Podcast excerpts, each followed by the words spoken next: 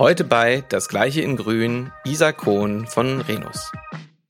Wenn jeder jetzt nur für sich arbeitet und Innovationen zurückhält oder gute Ideen hat, aber das nicht weiterbringt, weil darum geht es eben im Bereich Nachhaltigkeit nicht. Ja, es geht um das große Ganze, es geht um uns alle und nicht nur darum, letzten Endes, dass wir jetzt da die Besten sind.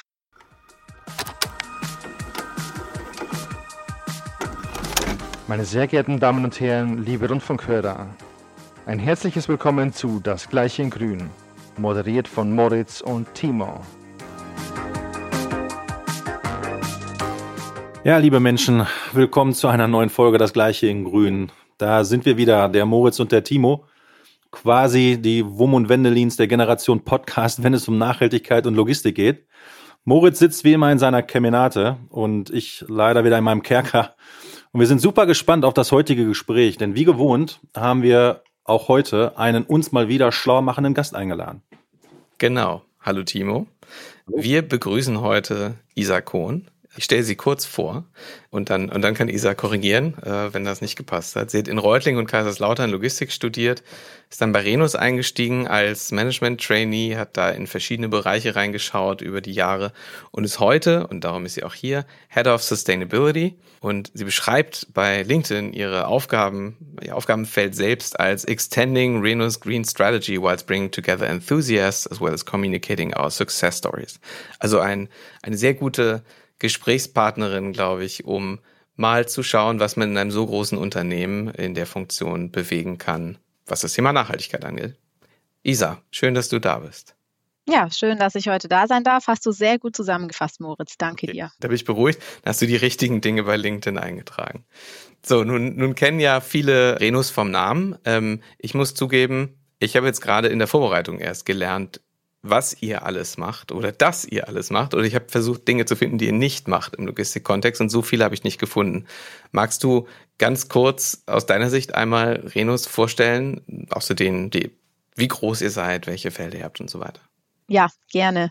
Ja, Renus ist ein sehr großer Logistikdienstleister mit nun 37.000 Mitarbeitern weltweit und wir sind tatsächlich in allen Sparten tätig, sei es jetzt der Bereich Contract Logistik, ähm, Overland Transport, Port Logistics, aber auch Air and Ocean. Und dann haben wir noch den Bereich, äh, den haben wir jetzt separat ausgegliedert, Automotive. Heißt also im Bereich Kontrakt, äh, was machen wir da? Klassischer Warehousing-Bereich. Wir haben hier aber auch äh, das Thema Office Systems, also zum Beispiel Archivierung und ähm, ja, andere Dienstleistungen, die wir hier anbieten. Im Bereich Overland Transport haben wir klassisch eben den, den Road-Bereich, ähm, klassisch ja der Lkw-Verkehr, ähm, mit dem dich deine Tochter immer so assoziiert, im Moritz. Und dann haben wir eben noch den Bereich Special Delivery, wo wir eben so Sachen machen wie eben Home Delivery oder auch ähm, Hightech heißt also ähm, Sportgeräte ähm, äh, liefern, aufbauen und eben auch im Bereich Home Delivery, was hier die Endkundenbelieferung auch von Kunden, aber auch dann das ähm, Aufbauen der, der Möbel, die sie bestellt haben, zum Beispiel zu Hause angeht im Bereich Port Logistics. Wir haben eigene Häfen, ja, die wir bewirtschaften. Wir haben aber auch einen Bereich Port Transport, der heißt, wir haben eine eigene Binnenschiffsflotte, mit der wir unterwegs ähm, sind. Wir haben aber auch dort einen Bereich Rail mit eingegliedert und haben hier eben auch ähm, einen ja, trimodalen äh, Containerverkehr, den wir anbieten, sind ja also auch sehr breit aufgestellt. Und klassisch dann, was noch fehlt, eben der Bereich Air und Ocean, hier eben auch Luftfrachtsendungen und ähm, Seefrachtsendungen, die wir organisieren. Genau. Und eben der Bereich Automotive, ähm, jetzt etwas separat ähm, in unserer Organisation ähm, ausgegliedert, wo wir eben ja auch auf dem Gelände von den großen OEMs sitzen, hier ähm, ja die, die interne Logistik für diese abwickeln. Wir übernehmen aber auch zum Beispiel komplette Montagetätigkeiten ja, für die, für die OEMs hier. Also wirklich, ja, sehr breit, sehr breit aufgestellt. Ich wüsste jetzt auch nicht, was wir im Bereich Logistik noch machen könnten, wie du schon gesagt hast. Ich glaube, wir machen wirklich sehr viel. Okay, sehr breit und auch, wie wir jetzt gehört haben, sehr, sehr assetlastig in vielen Bereichen. Ne? Das macht ja durchaus einen Unterschied äh, für, für das Thema Nachhaltigkeit. Die, na, was, was du selbst beeinflussen kannst, aber was du auch mit dir schleppst, was schon existiert. Prima. So, du bist jetzt seit noch gar nicht so langer Zeit Head of Sustainability bei, bei Renus. Und mit dir kann man hoffe ich, so einigermaßen sagen, hat auch das Thema so ein bisschen Fahrt aufgenommen oder du, du, du hast diesen, du hast diesen Bereich begründet und, und bist jetzt quasi ähm, da, da im Lied und baust den Bereich auf. Wie geht man da ran? Wie macht man das, wenn man so ganz frisch in so eine Position kommt? Ja, noch zum Hintergrund vielleicht kurz. Ich mache jetzt das Thema Nachhaltigkeit tatsächlich schon für die Renos drei Jahre lang, in Summe sogar dreieinhalb, weil ich eben äh, damals in meiner Management-Trainee-Tätigkeit schon dazu gekommen bin. Hat sich aber dann quasi so entwickelt. Es ist eben auch diese, ähm, diese Abteilung dann draus entstanden. Ja, wie gehe ich damit um? Es ist natürlich bei uns die große Herausforderung, diese ganzen Geschäftsbereiche unter einen Hut zu bekommen, weil wir natürlich auch so eine Art Gruppenstrategie benötigen. Ja, wir bräuchten sonst natürlich, ihr habt ja gerade die Anzahl der Geschäftsbereiche gehört, super viele unterschiedliche Strategien, aber die muss man trotzdem alle ja zusammenführen können. Ja, gerade wenn wir Renus Gruppenziele kommunizieren und dann ist die Frage, ja, wie kommt ihr dahin? Dann ist das natürlich eine große Konsolidierung von diesen ganzen einzelnen Strategien der Geschäftsbereiche, ja, und dafür muss ich eben A, wissen, was machen diese Geschäftsbereiche eigentlich, was sind deren Herausforderungen in Bezug auf Nachhaltigkeit, ähm, muss auch ganz eng mit den Nachhaltigkeitsverantwortlichen in den Geschäftsbereichen selber natürlich äh, sprechen und hier eng im Austausch sein, weil die mir letzten Endes eben den Input liefern. Ich ihnen aber wiederum auch Input liefern muss, ja, wie gehe ich jetzt das Thema Strategieerstellung an. Wie funktioniert das mit der Fußabdrucksberechnung zum Beispiel? Ja, also es ist wirklich ein, ein Geben und Nehmen.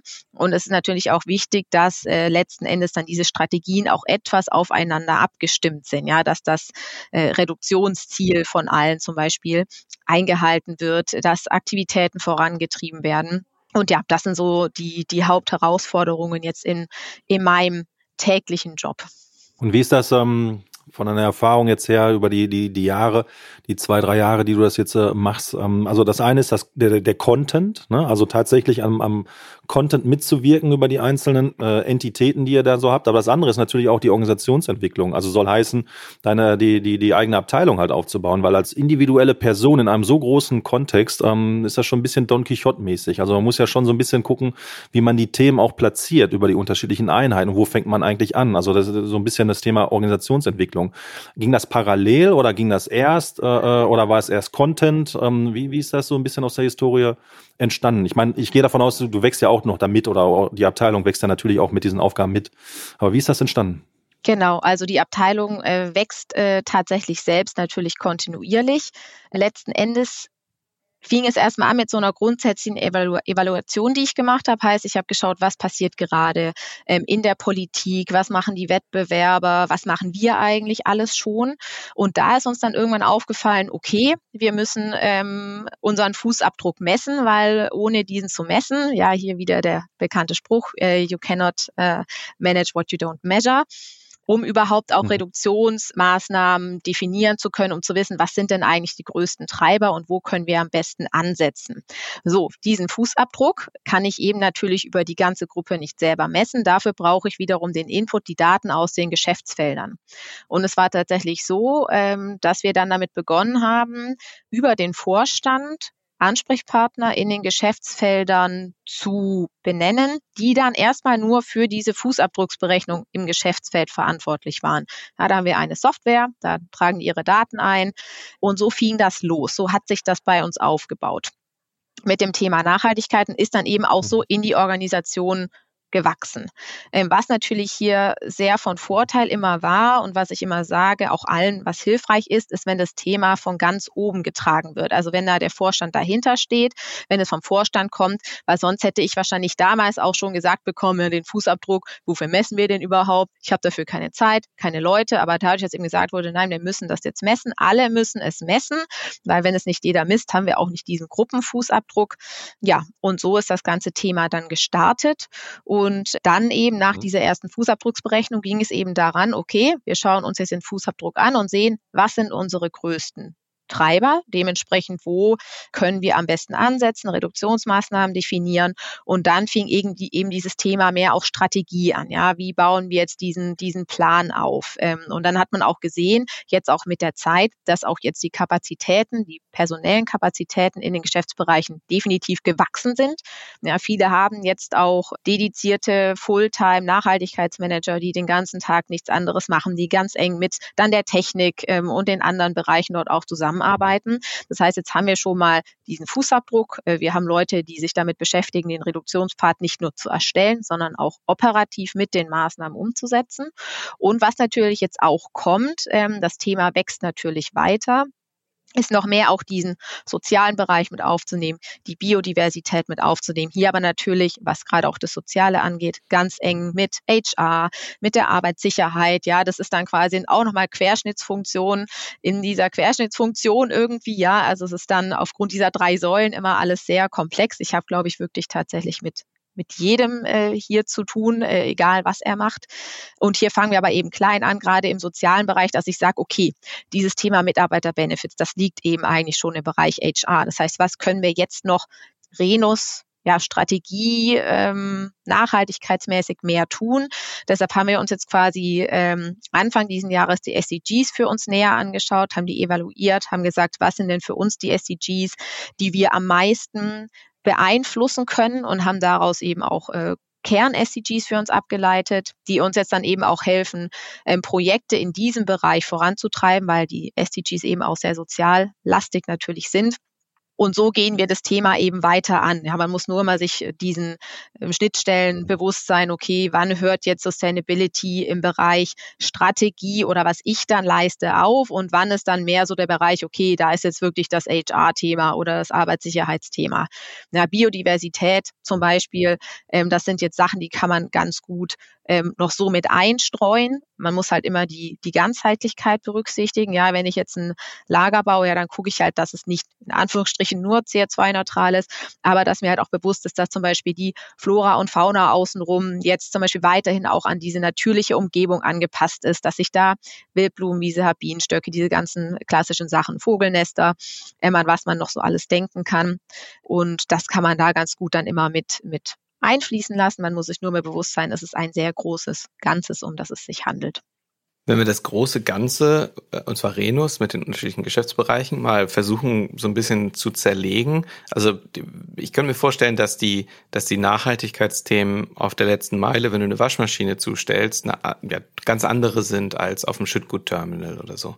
Und du bist jetzt quasi diejenige, die das nicht alles selbst macht, aber letztlich ja den Schirm aufspannt über alles.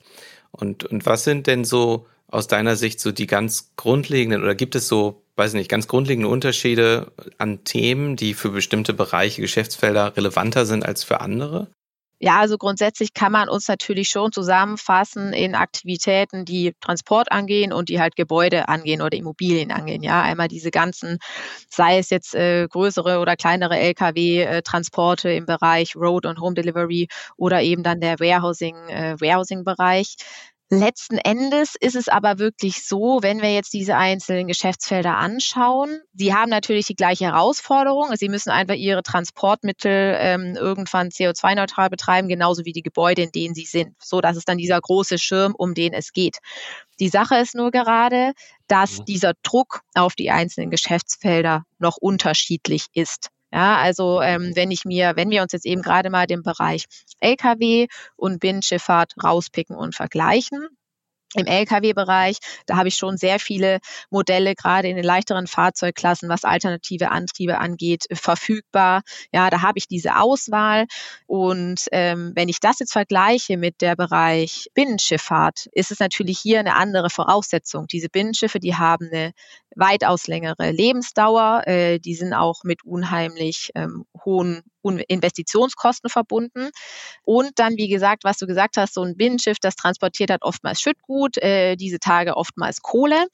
Ähm, heißt, es ist auch hier noch weiter vom Endkunden entfernt. Also wir haben einmal diese, die, der Druck auf die Geschäftsfelder ähm, ist auch unterschiedlich, je nach, wie weit sind sie vom Endkunden entfernt. Bin ich jetzt im Bereich Endkundenbelieferung und trete im Namen des Kundens als Renus beim Kunden auch zu Hause auf und baue seine Küche auf Oder bin ich jetzt ein Binnenschiff, was da Kohle transportiert? Ja, irgendwann kommt ähm, mit etwas Glück dann auch der, der Strom äh, bei dem Endkunden zu Hause an.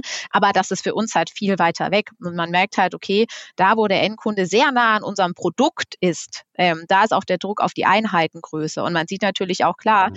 so eine Binnenschifffahrt sagt mir dann auch, ja, äh, wir können aber jetzt nicht unsere gesamte Binnenschiffsflotte von einem Tag auf den nächsten umstellen weil das kostet extrem viel Geld und diese Schiffe haben eben diese unglaublich lange Lebensdauer und außerdem ist die Nachfrage gerade bei uns eben auch noch nicht so da. Also und da dann zu überzeugen und sagen zu können, ja, wir brauchen aber trotzdem mal auch diesen Plan von euch. Ähm, Gerade also so ein Plan, das ist ja wirklich sehr, sehr langfristig und oftmals auch so ein Blick, ich sage mal gerne in die Glaskugel, wenn es dann mal so ab 2030 geht, was denn dann überhaupt wie viel kostet, was für Technologien überhaupt dann vielleicht verfügbar sind, die wir heute noch gar nicht kennen. Das weiß man ja alles in dem Sinne noch nicht. Aber trotzdem muss natürlich jeder für die Gruppe seinen Plan und seine Überlegungen liefern, unter Anbetracht dieser unterschiedlichen Gegebenheiten, die dann auf dieses Geschäftsfeld einwirken. Und wie also ich, ich stelle mir das sehr, sehr schwierig vor. Man, man, ihr fangt jetzt damit an, es gibt, es wird ein Team gebildet. Ich habe jetzt rausgehört, in manchen Geschäftsbereichen gab es Menschen, die sich damit beschäftigt haben. In manchen wurden die vielleicht eher berufen, auch vielleicht, weil es, äh, also neu berufen, auch vielleicht, weil es noch nicht so relevant war. Und das heißt, es gibt eine bestimmte Kapazität an Personalstunden, die du aufwenden kannst, um Projekte anzuschieben. Und äh, das Feld ist aber riesig die Frage ist also, wie fokussiert man sich? Wie, wie legt ihr fest, damit fangen wir jetzt erstmal an?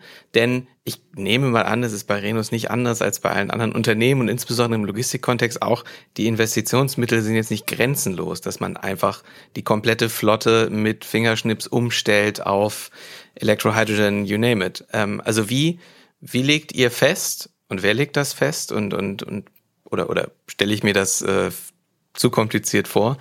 Womit man anfängt? Mhm. Also grundsätzlich ist bei uns auch diese Strategie, was ähm, die Priorisierung angeht, so wie eben auch klassischerweise im Klimamanagement. Ich habe einmal erst dieses Eliminieren, Reduzieren und wenn dann kompensieren. Mhm. So. Und man fängt natürlich auch eher mit den Klassikern an. Man fängt mit den Sachen an, die zum Beispiel auch eher ähm, ja, schnell amortisiert sind, zum Beispiel LEDs, ja, wo man auch so ein bisschen diese Wirtschaftlichkeitsbetrachtung äh, dann auch erfüllt. Ja, das ist für die natürlich auch immer wichtig. Was alternative Antriebe angeht, ist es so, dass wir parallel grundsätzlich sagen, wir sind sehr technologieoffen und wir testen eigentlich alles. Wir sagen nicht, Wasserstoff finden wir besser als E, sondern wir sagen eigentlich immer, nein, wir testen alles, weil wir es selber wissen wollen, was für uns wo funktioniert. Wir haben eben auch super viele Einsatzfelder äh, durch unsere verschiedenen Geschäftsbereiche. Das heißt, ein OEM findet immer irgendeinen Case, der für uns dann sogar ja, schön ist, ja, umzusetzen mit einem gewissen, mit einem gewissen Fahrzeug und hier zu testen, weil wir uns eben nicht auf Erfahrungsberichte von anderen verlassen möchten, sondern eben hier sagen wollen, okay, wir haben für uns selber festgestellt, das passt gut ähm, oder eben auch nicht. Und sage ich mal so, aber diese grundsätzliche Umsetzung, bis auf jetzt dieses Eliminieren, Reduzieren, Kompensieren, das ist tatsächlich dann den Einheiten selbst überlassen, ja, ob die jetzt, wie viele Fahrzeuge die jetzt testen, wie schnell sie jetzt eben auch gewisse Fahrzeuge äh, beschaffen möchten, das ist diesen dann, diesen dann tatsächlich freigestellt. Habt ihr in eurem Measurement, du hast das gerade schon mal gesagt, wir haben ja immer diesen ähm, Zwiespalt, dieses Spannungsfeld, dass wir halt auf der einen Seite die Investition haben, also das Geld, ne, äh, ähm, äh, als aber eben dann ja auch die neuen Sachen, die hinzukommen, wenn es um Nachhaltigkeit geht, ähm, äh, dieses Spannungsfeld zwischen beispielsweise eben Geld und CO2-Reduktion an der Stelle. Ne? Habt ihr äh, ein, ein Instrument äh, aufgebaut, ein Toolset, wo ihr diese KPIs die lange Zeit nur monetär waren, hinzuaddiert, um eben auch Erfolg zu messen, als aber eben auch äh, gegenzuhalten. Was bedeutet das auf der einen Seite für, für uns als Renus an Investition oder Mehrkosten vielleicht, aber auf der anderen Seite, welche welche äh, äh, Sachen können wir eliminieren oder sparen oder was auch immer. Ein Beispiel ist äh, für mich immer Stahl beispielsweise. Ne? Also wenn ich jetzt rein investiere in, in, in Stahl oder ich finde etwas, was vielleicht sogar jetzt mehr kostet, aber es ist halt äh, ähm, recycelfähig, äh, zirkulierbar, was auch immer, dann kostet das vielleicht ein bisschen mehr, kann sein. Ähm, aber am Ende des Tages habe ich einen Werkstoff, der ähm, zirkulierfähig ist, als eben den billigsten Werkstoff, den ich nutzen kann. Habt ihr solche, solche Instrumente? Ja, also wir sind gerade dabei, unsere Strategie zu überarbeiten und haben dann nicht quasi, wir sind ja gestartet mit den Emissionen und fügen quasi hier jetzt aber auch noch die Investition von jeder Maßnahme oder eben auch, wie lang, was für eine Amortisationsdauer hat dann diese Maßnahme und so weiter hinzu, damit wir eben für uns auch sagen können, die Transition beziehungsweise Dekarbonisierung unseres Geschäfts kostet uns so und so viel. Ja, wir haben nämlich auch gesehen, was jetzt ein äh, CDP-Rating angeht, was ähm, ESG-Abfragen von Banken angeht. Die wollen das auch immer alles wissen. Ja, und wie viel kostet euch das denn? Wie viel Investitionen nehmt ihr denn äh, für die Nachhaltigkeit in die Hand? Ja, also das haben wir hier definitiv mit hinzugefügt und ist für uns natürlich auch spannend, ähm, äh, was jetzt auch den Vergleich der Einheiten angeht, äh, zu sehen, wie viel Geld nehmen sie in die Hand, beziehungsweise aber auch zu sehen, äh, was ist denn zum Beispiel so eine CO2-Intensität äh, äh, pro Business Unit, dass wir auch sagen können, okay, die Business Unit äh, hat jetzt diese CO2-Intensität versus ähm, der anderen Business Unit. Und es gibt noch ein schönes Beispiel aus dem Bereich Warehousing zum Beispiel. Wenn man so ein neues Gebäude, das habe ich auch bei euch im Podcast äh, gehört und das auch bestätigt bekommen in dem Sinne, baut, ähm, dass es eben dann nicht nur um diese eigentlichen ja, Kosten des Baus geht, aber dass man eben auch diese Total Cost of Ownership betrachten muss. Ja? Also wenn ich jetzt ähm, mir dann halt die Ölheizung heutzutage da einbauen lasse, ist es trotzdem so, dass die dann ähm, in Summe nicht äh, oder zukünftig nicht äh, besser oder kostengünstiger zu betreiben ist als eben die Solaranlage, die ich mir aufs Dach baue. Ja? Also dass man da auch bisschen die Perspektive wechseln muss, wenn man diese Kosten betrachtet. Gibt es denn auch etwas, wo ihr, das musst du jetzt nicht verraten, ähm, also jetzt auch im Detail, aber ähm, äh, wir haben ja gerade schon gelernt, ihr seid ein Unternehmen, was eigentlich alles macht. Gibt es auch äh, Diskussionen bei euch, dass manche Geschäftsfelder eigentlich so nicht mehr existieren sollten, dürften, wie auch immer, also sich selbst auch in Frage stellen? Gibt es solche Diskussionen bei euch im Unternehmen? Solche Diskussionen gibt es bei uns eigentlich nicht, weil gerade natürlich jeder ohnehin noch ähm, sowieso seine Daseinsberechtigung hat. Gerade wenn man jetzt schaut, okay, der trimodale Verkehr, klar, es hat irgendwann die Frage, wann ist der trimodale Verkehr noch besser als ein E-Direkt-LKW? Ja, kann ich aber nicht sagen. Oder weil irgendwann kann es ja sein, okay, aber das dauert länger. Irgendwann fährt dann doch das Hybride oder E- oder Wasserstoffbinnenschiff äh, anstelle des heutigen äh, Binnenschiffes oder eben, gut, der Zug ist meistens ohnehin dann schon elektrisch, ne? aber dann irgendwann heben sich vielleicht die Vorteile der Verkehrsträger auf, wenn alle wirklich mal dekarbonisiert sind. Und dann ist natürlich die Frage, was ist dann der Vorteil von dem jeweiligen Verkehrsmittel? Zum Beispiel, klar, Containertransport bietet sich so ein Binnenschiff oder ein Zug natürlich an, weil da natürlich die, der, die Masse ja, es dann ausmacht, sonst müsste ich da sehr viele Lkw auf die Straße schicken. Äh, ohnehin äh, bekannte Diskussion. Äh, von daher, ja, aber da äh, haben wir jetzt noch nicht gesagt, okay, in Bezug auf Nachhaltigkeit äh, ist eigentlich dieses eine Geschäftsfeld jetzt nicht mehr äh, attraktiv. Ist ein spannender Gedanke, ne? weil normalerweise, also oder alle reden von Modal Shift und wir müssen von dem Verkehrsträger auf den anderen und ihr habt im Grunde alle im, im Haus zu, zu, einem gewissen Grad und, und äh, würdet dann intern von links nach rechts schieben vielleicht. Eine andere Frage, die ich hätte, nur ist das, und ich, ich komme immer wieder auf die Breite, weil ich das einfach sehr faszinierend finde aus meiner Perspektive hier. Bei so vielen Themen, könnt ihr das alles alleine? Oder gibt es so Beispiele, wo ihr, wo ihr mit externen Partnern in irgendeiner Form, vielleicht jetzt nicht der Automobilhersteller, bei dem ihr den LKW kauft, sondern mit anderen ähm, Beispielen, wo ihr zusammenarbeitet, um ja, euch aufzuschlauen, Projekte umzusetzen oder so? Ja, da gibt's äh, auf jeden Fall diverse Beispiele in unseren Geschäftsbereichen. Lass es jetzt alternative Antriebe sein, äh, weil gerade so eine Evaluation oder so ein großer Vergleich von welches Fahrzeug ist jetzt besser als das andere, ja, allein bis man da mal so in der Tiefe ist und das dann auch entscheidet, macht da Sinn oder auch was Solaranlagen angeht. Da gibt es inzwischen ja auch diverse Beratungen, die sich da aufgestellt haben, ähm, weil wir jetzt eben auch zum Beispiel für nächstes Jahr geplant haben, sehr viele Solaranlagen auf unsere Dächer zu bringen, jetzt eben gerade auch mit Hinblick ähm, auf die Energiekrise zum Beispiel, aber grundsätzlich auch für unsere Nachhaltigkeitsstrategie. Und auch da, wenn man dann plötzlich äh, so einen großen Schritt nach vorne geht, kann man natürlich das auch nicht alles äh, von heute auf morgen selbst leisten. Das klingt jetzt alles erstmal äh, so, als, als also du, du scheinst ja auch ein sehr optimistischer Mensch zu sein, dass das alles funktioniert. Natürlich vielleicht alles nicht ganz so schnell, wie, wie man vielleicht wollte, aber, aber das geht. Gibt es auch so Punkte, wo du jetzt äh, die Erfahrung gemacht hast in den letzten Jahren, okay, da ist jetzt irgendwie, da geht's jetzt aus irgendwelchen Gründen wirklich irgendwie nicht weiter, aus, ne, weil, weil Technologie fehlt oder weil einfach das ein Produkt ist, was was Kunden nicht annehmen oder weiter behalten wollen, obwohl man es ändern will. Keine Ahnung. Ähm, ganz, ganz naiv gefragt. Gibt es so diese Wand an manchen Stellen? Mhm. Ja, ich habe es ja vorhin schon durchblicken lassen, dieser Bereich Binnenschifffahrt, da ist natürlich diese Investitionswand äh, enorm hoch ähm, mhm. und gerade auch noch ja nicht so notwendig in dem Sinne, weil die Dienstleistung trotzdem abgekauft wird.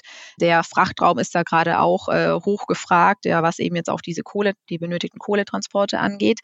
Und ansonsten, nee, Ende. Okay vielleicht harter Themenschwenk, weil mich das auch einfach, also wir fragen einfach alles Dinge, die uns persönlich interessieren.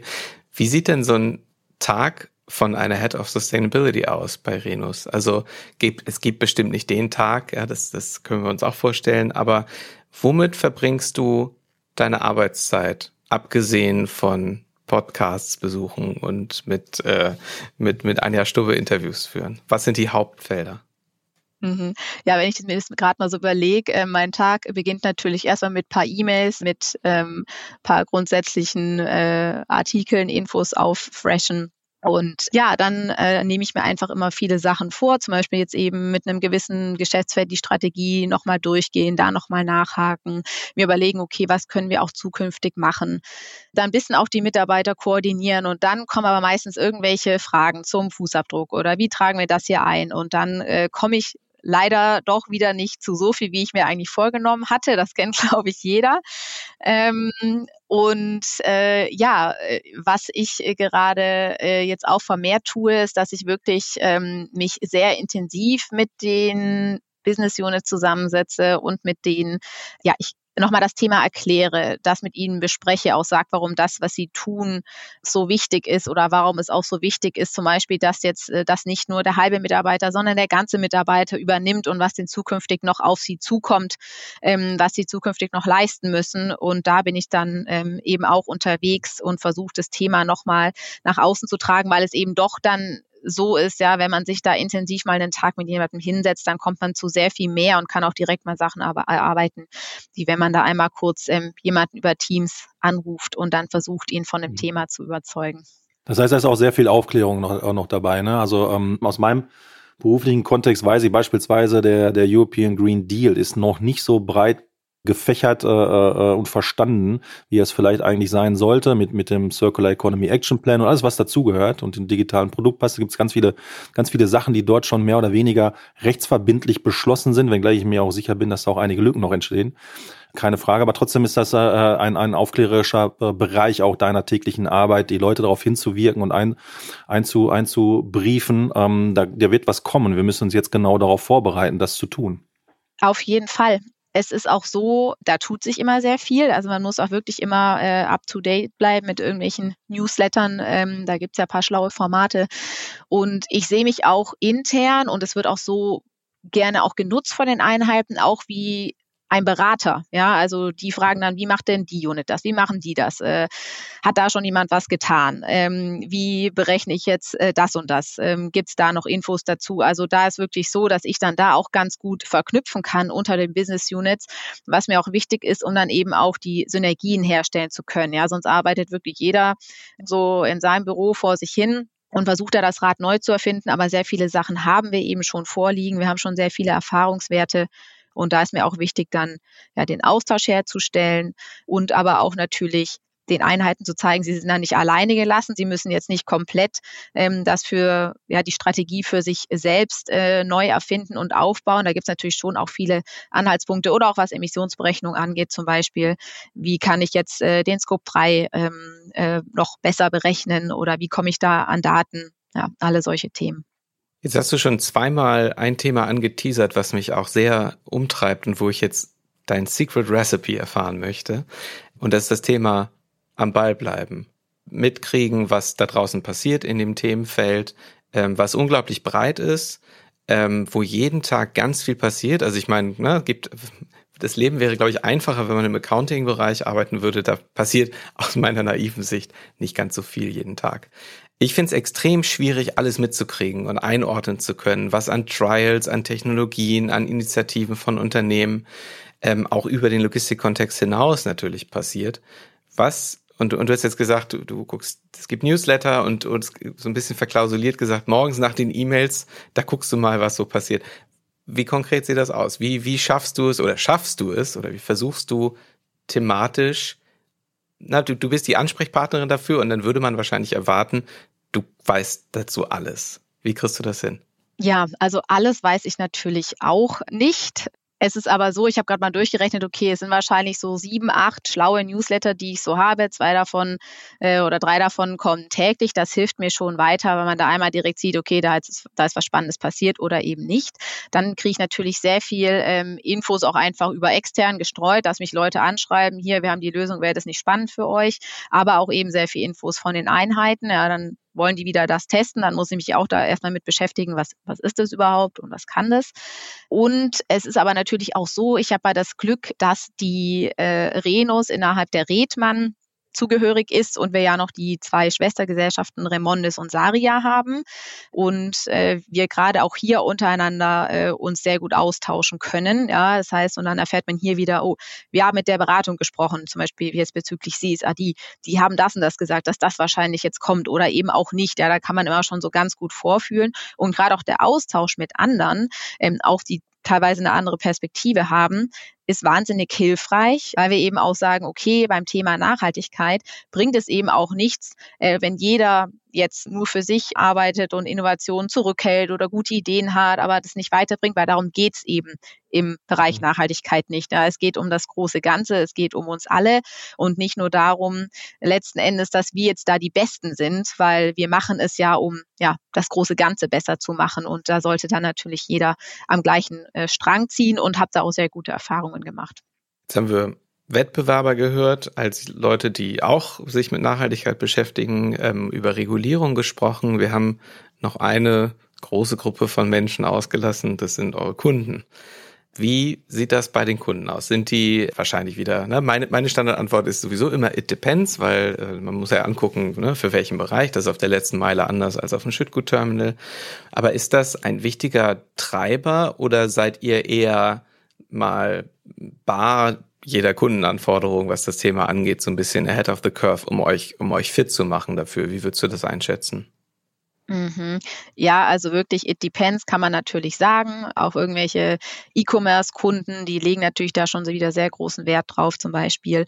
Ähm, und es ist gerade aber auch so, dass äh, es mehr auch noch individuelle Lösungen sind, die wir dann erarbeiten mit dem Kunde zusammen, was er eben dann genau benötigt.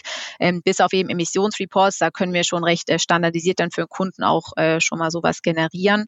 Aber letzten Endes wollen wir es eben trotzdem dann schaffen, dass wir wir, egal in welcher Business Unit, dann so ja Standard nachhaltige Produkte haben oder Standard CO2-neutrale Produkte haben, damit wir irgendwann in der Lage sind, über jede Business Unit wie in so einem Art Baukastenprinzip eine nachhaltige grüne Supply Chain aufzubauen. Ja, also ja, gerade werden manche vielleicht auch Entwicklungen auch noch von spezifischen Kundenanfragen heraus äh, getragen, aber wir wollen irgendwann in der Lage sein, in jedem Bereich zumindest ein neutrales Standardprodukt anbieten zu können. Ich sage auch immer, es ist schön, wenn man dieses Produkt hat. Manche Kunden sagen dann zwar, ach ja gut, ich kaufe jetzt mal noch das äh, bisher das normale Produkt, ähm, aber ich weiß, ach mh, hm, ja, und die Anforderungen steigen ja auch an mich von der Politik. Ich könnte jetzt auch in einem Jahr spontan einfach sagen, nein, ich möchte jetzt doch auf die CO2-neutrale Palette umsteigen zum Beispiel, ja, und mhm. zahle dafür dann, weiß ich nicht, 10 Cent mehr oder sowas. Ja, also es ist tatsächlich so, ähm, dass wir hier versuchen, das parallel mit aufzubauen und vielleicht auch Kunden, die dann heute sagen, okay, wir machen es mit der Renus, weil die sind da irgendwie noch die, weiß ich nicht, eben dann doch günstigsten, ist ja trotzdem eine Logistikdienstleistung, aber dass sie sich vielleicht dann auch ein bisschen für uns entscheiden, um zu sagen, ja, äh, wir fühlen uns hier in guten Händen, weil wir wissen, die sind vorbereitet und wir könnten im Zweifelsfall von heute auf morgen umschwenken ähm, auf das, wie gesagt, zum Beispiel CO2-neutrale Produkt. Ist das denn äh, auch dann Bestandteil, nochmal zurück zu deinem Job, Bestandteil deines Jobs, das auch in Verbindung mit Kunden ähm, zu evaluieren, also ein bisschen in die Zukunft halt hinein, was später mal ähm, äh, hoffentlich sehr bald möglich sein wird. Ähm, weil momentan ist es noch so, nicht in allen Bereichen, aber in vielen Bereichen. Die Transformation hat gerade erst gestartet hinsichtlich einer, einer nachhaltigeren Lieferkette. Ähm, wir sind aber noch nicht da an der Stelle. Und ähm, äh, Zukunft vorzubereiten bedeutet auch, dann dort mit Kunden zusammen ein Ökosystem aufzubauen, ähm, mit anderen äh, Firmen zusammen, um eben äh, diese nachhaltigeren Liefer- und Wertschöpfungsketten äh, auf die Beine zu stellen an der Stelle. Ist das auch etwas, was du abgreifst, quasi das Feedback vom Kunden von morgen, also der heute schon Kunden ist, aber der Kunde von morgen wird ein bisschen anders aussehen als der von heute? Ist das auch Bestandteil dessen oder kommt das dann quasi durch die Business Units äh, ähm, äh, zu, zu, zu, zu dir zugetragen? Unterschiedlich. Also in manchen Kundengesprächen bin ich auch dabei und kriege aber dann eher deren aktuelle Anforderungen mit, wenn es eben schon um Nachhaltigkeit geht. Ähm, ich bin aber momentan jetzt nicht mit Kunden im Austausch, die vielleicht mit einer anderen Anfrage dann auf uns zukommen und fragt die, okay, warum ist denn das Thema für euch jetzt noch nicht interessant und wann denkt ihr denn, ist es für euch interessant? Also so nicht. Aber ähm, ich kriege da auch von Kundenseite viel mit und bin dann sowieso auch, äh, was zum Beispiel auch den Sales-Bereich angeht, da auch stark im Austausch mit denen, um eben auch dieses Thema CO2-neutrale Standardprodukte und auch die Vermarktung und das an den Mann bringen dieser Produkte angeht. Ja. Ich hätte ein bisschen eine philosophische Frage, so gegen, langsam gegen Ende. Das ist eigentlich, ja, Timo, das kann jetzt niemand, niemand sehen. Timo nickt begeistert, denn eigentlich ist er ja der Philosoph in dieser Runde. Boah. Sustainability ist noch nicht Business as usual. Und wir arbeiten ja aber eigentlich alle darauf hin, also in dieser Runde, dass es das mal wird. Also, was wäre dein sehr philosophischer, glaskugeliger Blick in die Zukunft? Wird dein Job benötigt in 10, 15 Jahren? Braucht man dann noch jemanden oder eine Abteilung, die dezidiert Dinge in Einklang mit den SDGs bringt? Oder ist es eigentlich eine wünschenswerte Zukunft, dass, na, ich habe auch Sustainability in meinem Jobtitel, dass das gar nicht mehr notwendig ist, sondern es ist einfach nur Business? Sehr interessante Frage. Ich denke schon, dass in 10 bis 15 Jahren äh, wir noch nicht so weit sind, dass die Leute automatisch nachhaltig denken. Sieht man ja auch bei den Privatpersonen grundsätzlich bei der Gesellschaft. Ich denke aber, dass dann die Selbstverständlichkeit des Themas tiefer in den Köpfen von den Leuten verankert sein wird und sie dann vielleicht auch leider schon aufgrund ja, fortschreitender Folgen, zum Beispiel des Klimawandels, sehen, okay, wir müssen wirklich was tun, also dass sie auch einfach die Relevanz des Themas besser spüren und es deshalb auch automatisch mehr berücksichtigen. Ähm, das ist dann leider ja die Wahrheit, mit der sie sich dann auseinandersetzen müssen. Und ich denke aber gerade tatsächlich so, dass man auch diese Innovation nach vorne treibt und auch die, die Leute abholt und alles unter einen Hut bringt. Da wird es grundsätzlich äh, übergreifend immer ja, Abteilungen in den Unternehmen benötigen, die das Thema quasi zusammenhalten und eben, wie gesagt, auch diese, diese Innovation und den Fortschritt in dem Thema tracken und dann dementsprechend auch mit umsetzen können. Ja, weil es ist ja nicht immer der Status quo. Da passiert ja auch viel, was ja auch weiter zukünftig berücksichtigt werden muss. Gibt es denn, um, äh, um da äh, noch einen draufzusetzen, eine Frage? Malt ihr denn auch äh, für euch selbst, ähm, also als Firma jetzt, äh, Bilder von Zukünften, ähm, also Zukunftsszenario-Forschung? Ähm, weil das, äh, das eine ist ja etwas zu kritisieren, was momentan dysfunktional ist und äh, dort halt Dystopien zu beschreiben. Wenn wir das nicht ändern, wird das und das passieren. Große Drohgebärden zu malen. Damit holt man klassischerweise weniger Menschen ab, aber eine Zukunft zu malen von etwas, ähm, was äh, positiver ist als eben genau diese Dystopien. Äh, auch jetzt das ist jetzt das große gesellschaftliche Thema, aber jetzt mal runtergebrochen dann eben auf die Firma. Ey, wir wollen genau dahin. Ähm, das eine ist ja CO2-Reduktion und ähm, Effizienz, wobei Effizienz auch immer so ein schwieriges Thema ist. Aber ähm, das ist ja das eine, aber das große Bild halt zu malen, wo man hin will. Ist das etwas, was äh, ähm, in, in Verbindung mit Innovation, mit Zukunftsforschung auch äh, bei dir aufschlägt? Weil meiner Theorie nach äh, Innovation und Nachhaltigkeit, das sind jetzt zwei, zwei Geschwister, die nicht mehr auseinandergehen in den nächsten Jahren nicht direkt, äh, was diese Zukunftsbilder angeht. Womit wir uns aber natürlich auseinandersetzen, sind eben diese Chancen und Risiken, die sich aus diesem Thema Nachhaltigkeit für uns ergeben, natürlich, ja. Also was jetzt eben die Entwicklung von diesen CO2-neutralen Produkten angeht, natürlich ist eine sehr große Chance für uns, ja, wenn man sich da, wenn man sich da gut aufstellt. Aber grundsätzlich halt ähm, auch ähm, Risiken sind sehr groß, ja, was eben Klimawandel, ähm, Wasserwege für die Schifffahrt angeht, da kann man noch sehr viele nennen, aber ähm, ja, das geht dann mehr in die Richtung. Aber dass ich da mhm. mal mit diesen Zukunftsbildern gearbeitet habe, habe ich noch nicht, ist aber mal eine sehr gute Idee. Vielleicht zum Schluss noch einmal der Clash aus philosophischen Sphären und Zukunftssphären in die Realität. Heute bei Ausstrahlung der Folge ist der 11.11.2022, Karneval.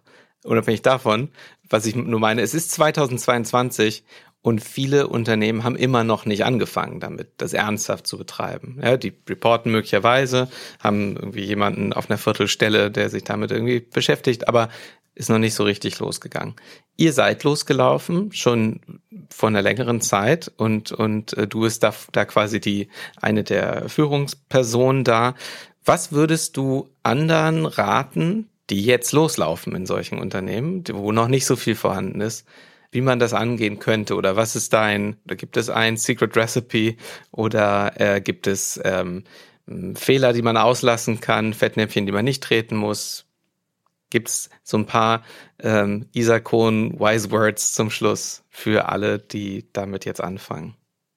Ja, gerne.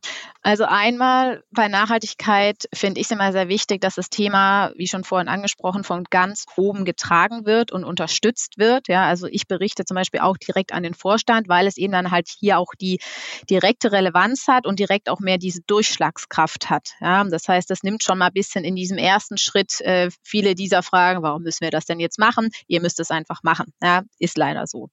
Ähm, und dann macht es natürlich Sinn, sich zu überlegen, am Anfang, okay, was ist denn für mich im Bereich Nachhaltigkeit wesentlich? Also was beeinflusse ich besonders? Sei es jetzt zu gucken, welche SDGs äh, sind für mich besonders relevant? Welche Emissionen sind für mich besonders relevant? Also zu schauen, wo kann ich auch wiederum dann selbst am meisten bewirken? Ja, also diese Wesentlichkeitsanalysen sind immer sehr hilfreich und grundsätzlich eben auch mit dem Messen beginnen und dann aber nicht sagen, wir haben jetzt einmal gemessen, sondern auch die Maßnahmen definieren anhand der größten Treiber und dann aber jedes Jahr ähm, auch hier ganz klassisch mit so einem PDCA-Zyklus drüber zu schauen, okay, wo stehe ich, wo kann ich besser werden, welche Maßnahmen haben wie viel bewirkt, was kann ich noch zusätzlich tun? Und immer auch abschließend schön zu sagen ist, am Ende müssen einfach alle zusammenarbeiten auch alle Mitarbeiter mitgenommen werden, auch gerne der Branchenaustausch stattfinden, weil einfach jeder was bewirken kann und weil es hier eben um das große Ganze geht. Prima, sehr gut. Timo, ich glaube, wir müssen wie andere Podcaster auch deutlich berühmtere, ein Buch schreiben mit den besten Ratschlägen unserer Gäste. Sollten wir ja. Andreas mal vorschlagen. Ja. Isa, ganz herzlichen Dank. Das war sehr interessant, mal zu hören, wie man das Thema in der Breite adressieren kann und gerade wie man das auch startet, so ein Programm. Herzlichen Dank und ich hoffe mal, wir hören von dir noch ganz viel in der Zukunft. Vielleicht auch dann aus dem Binnenschiffsektor mehr, wenn es da vielleicht leichter fällt, als es das heute tut. Vielen Dank. Vielen Dank. Danke ebenso.